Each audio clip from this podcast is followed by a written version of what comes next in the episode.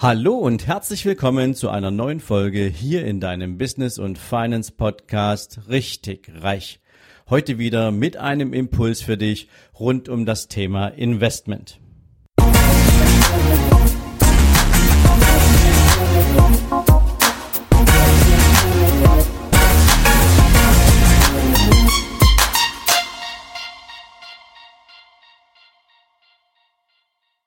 Hallo und herzlich willkommen zum zweiten Teil meiner Profi-Tipps für deinen Investmenterfolg in und mit dieser Krise.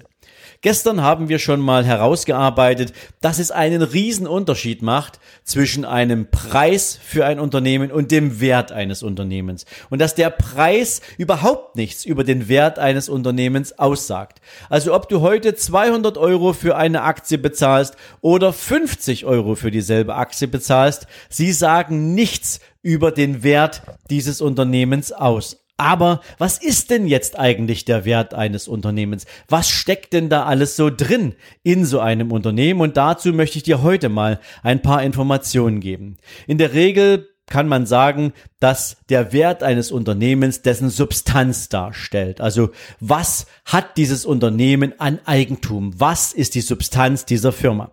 Und da können wir anfangen bei zum Beispiel Grundstücken. Grundstücke, die dem Unternehmen gehören, sie haben natürlich einen Wert, einen insbesondere materiellen und substanziellen Wert und werden damit der Substanz zugeschlagen. Genauso ist es mit Liquidität. Alles, was das Unternehmen an Liquidität besitzt, aber eben auch an Rücklagen besitzt, an Rückstellungen besitzt, also an Kapital besitzt, Eigenkapital in vorderster Linie ist Substanz. Darüber hinaus natürlich Gebäude, die das Unternehmen selbst besitzt. Es gibt natürlich viele Unternehmen, die sitzen in gemieteten Gebäuden, die zählen dann nicht da rein, aber insbesondere wenn einem Unternehmen das Gebäude, in dem sie sitzen, meistens natürlich das Headquarter oder eine Werkhalle oder was auch immer, diese werden zur Substanz hinzugezählt. Genauso ist es dann mit den Maschinen, die in diesen Gebäuden, in diesen Werkhallen, in diesen Produktionsstätten stehen. Das Interessante an Maschinen ist zum Beispiel, dass sie häufig natürlich finanziert werden über Investitionsdarlehen einer Bank und ähm, Maschinen beispielsweise ja nicht wirklich sicherungsübereignet werden können in eine Bank. Also Sicherungsübereignung heißt jetzt, ähm, dass im Falle, dass das Unternehmen zahlungsunfähig wird, die Bank jetzt diese Maschine aus der Insolvenzmasse heraus irgendwie verkaufen kann.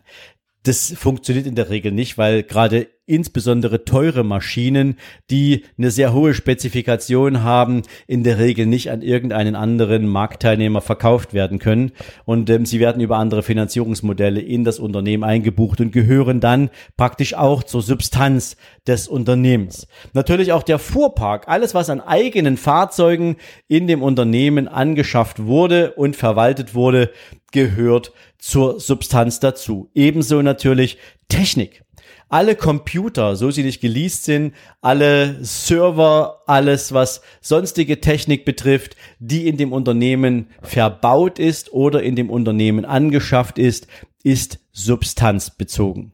Darüber hinaus natürlich auch Mobiliar.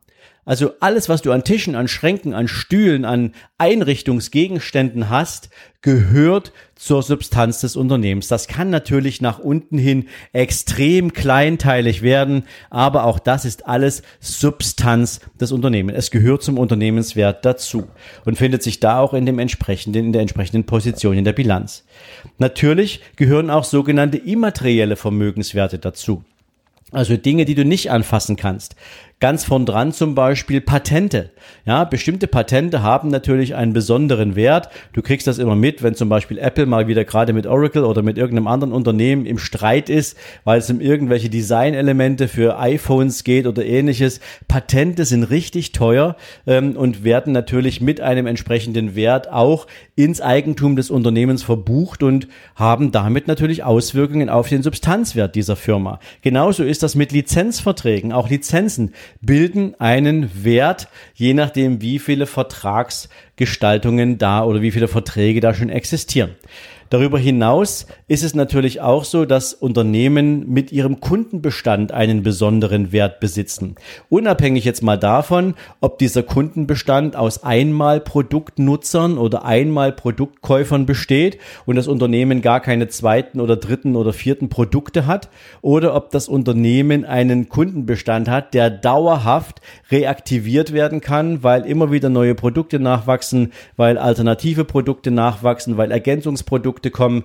Ähm, also auch der Kundenbestand eines Unternehmens ist ein entsprechender Wert an sich. Der wird zwar nicht so hoch angesetzt, aber auch der ist ein Wert an sich. Das bedeutet, wenn du dir diesen Wert anschaust, dann hat der, weil er relativ fest steht, bis auf Abschreibungen. Also das muss man vielleicht noch dazu sagen. Viele Werte wie Verbrauchsgegenstände, Autos, Technik etc., die unterliegen natürlich einer ganz normalen Abschreibung.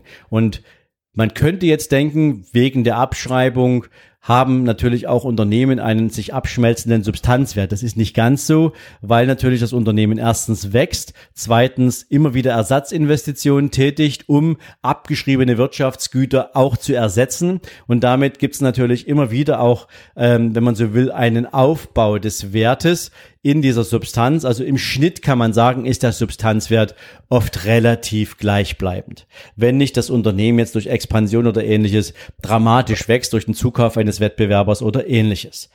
Ja, und diese, diese Substanz als solches, die hat auf die Preisbildung am Markt überhaupt keinen Einfluss. Ja, weil das hat mit der Aktie gar nichts zu tun, sondern die Aktie ist natürlich nichts anderes als die Aussage über das aktuelle wirtschaftliche Umfeld und wie denn so prinzipiell für den Gesamtmarkt momentan die wirtschaftliche Entwicklung irgendwie so eingeschätzt wird. Wir hatten gestern schon mal das Thema hochemotionale Bewegungen, die da die Börse momentan auszeichnen. Darüber hinaus gibt es aber natürlich schon einflussnehmende Faktoren auf den Wert eines Unternehmens und das sind zum Beispiel die Entwicklung der Umsätze eines Unternehmens. Also wie hat sich der Umsatz über die letzten Jahre ähm, bei dem Unternehmen entwickelt? Ist es gewachsen im Umsatz? Ist dieses Unternehmen eher gleich geblieben? Sind die Umsätze stagniert oder waren sie eher rückläufig? Das sagt schon einiges auch aus über die wirtschaftliche Tragfähigkeit dieses Unternehmens und das hat natürlich einen Einfluss auf den Wert dieser Firma. Ein Unternehmen, was regelmäßig wächst, jedes Jahr beispielsweise im zweistelligen Bereich, die haben natürlich einen ganz anderen Unternehmenswert als ein Unternehmen, was in den Umsätzen rückläufig ist. Genauso verhält es sich beim Gewinn. Ja, also wenn der Gewinn regelmäßig steigt, dann hat das natürlich Auswirkungen auf die Bewertung einer Firma. Wenn der Gewinn rückläufig ist, ebenso. Und das erklärt natürlich schon eine gewisse Logik, ja, dass das ganz normal und vernünftig ist, eine Unternehmensbewertung an solchen Kennziffern herbeizuführen. Natürlich geht es auch darum, zu betrachten, und das ist mal die dritte Kennziffer, die ich hier mit reinbringen möchte, wie wird denn eigentlich so Gewinn verteilt? Also was hätte ich denn als Anteilsinhaber eines Unternehmens davon, wenn wenn ich mir einen Teil, zwei Teile, drei Teile über den Kauf von Aktien sichern möchte. Ja, dann muss ich wissen, wie verwerten die eigentlich ihren Gewinn? Wie machen die denn das? Zahlen die mir einen Teil des Gewinns aus oder den ganzen Gewinn aus? Das nennt man dann Dividende. Oder behalten die einen Teil des Gewinns weil die damit Rückstellungen bilden wollen für künftige Investitionsmaßnahmen oder wollen die vielleicht neue Märkte erschließen und damit natürlich auch in den Markt investieren? Wollen sie vielleicht auch neue Produkte kreieren? Wollen sie den Markt grundsätzlich nochmal neu verteilen? Wollen sie vielleicht auch einen Wettbewerber aufkaufen oder einfach prinzipiell ein neues Produktionsfeld hinzukaufen? Also wofür werden die Gewinne denn verwendet? Wenn mir das klar ist, dann habe ich natürlich schon einen anderen Blick drauf, wie ich ein Unternehmen bewerte. Wie man dann richtig Unternehmensbewertung macht, das machen wir in der vierten Folge. Aber praktisch soll dir das heute mal einen Eindruck davon vermitteln, dass der Preis, den du an der Börse bekommst, so gar nichts mit dem Wert zu tun hat. Und jetzt kannst du nochmal für dich überlegen, was bedeutet diese ganze Hysterie, die momentan an den Märkten unterwegs ist, eigentlich für den Wert der Unternehmen? Für das, was du bekommst. Praktisch gar nichts. Das Einzige, was Einfluss darauf haben wird, wie die Unternehmen sich künftig entwickeln werden, sind Kennziffern wie Umsatz, wie Gewinn, wie die Gewinnverteilung, wie das investive Verhalten dieses Unternehmens, aber dazu, wie gesagt, in der vierten Folge ein bisschen mehr und ausführlicher vor allen Dingen, weil dann werden wir mal direkt in das Thema Unternehmensbewertung einsteigen. Aber das ist nochmal für dich heute so ein unterstützendes Element, dass du ganz bewusst wahrnimmst, was bedeutet eigentlich der Wert eines Unternehmens? Und das kannst du jetzt mal genauso für dich auf deine eigene Firma runterbrechen. Was ist der Wert deines Unternehmens? Was beeinflusst den Wert deines Unternehmens? Und ähm, ob da jemand einen Preis A oder B aufruft, der wäre in der Regel wahrscheinlich immer derselbe, solange du nicht an der Börse gehandelt bist, ähm, wenn die Qualität deines Unternehmens auch gleichmäßig funktioniert. Also wenn du einen, einen regelmäßigen Cashflow ablieferst, wenn dein Unternehmen als produzierendes Unternehmen oder als Dienstleistungsunternehmen diesen Wert regelmäßig rechtfertigt. So viel dazu und morgen werden wir in der dritten Folge mal darauf eingehen, in welchen Branchen macht es momentan denn am meisten Sinn, nach attraktiven Investments zu suchen. Was sind so momentan die Kernthemen dabei? Worauf sollte man dabei achten? Und ähm, natürlich auch, in welchen verschiedenen Sphären kann man dabei suchen. Das wird es morgen für dich geben. Für den heutigen Tag hoffe ich, ich konnte dir noch ein paar Impulse liefern, die das Verständnis für dich nochmal tiefer legen. Was ist das, wonach ein Investor sucht und kein Spekulant?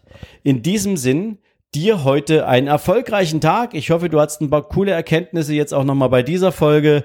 Und wenn du magst, dann kannst du mir natürlich gern an investment at Sven-Lorenz deine zusätzlichen Fragen schicken. Gern mache ich dazu auch nochmal eine separate Q&A-Folge. Und in diesem Sinne dir jetzt alles Gute für heute. Wir hören uns morgen wieder. Bis dahin. Ciao, ciao.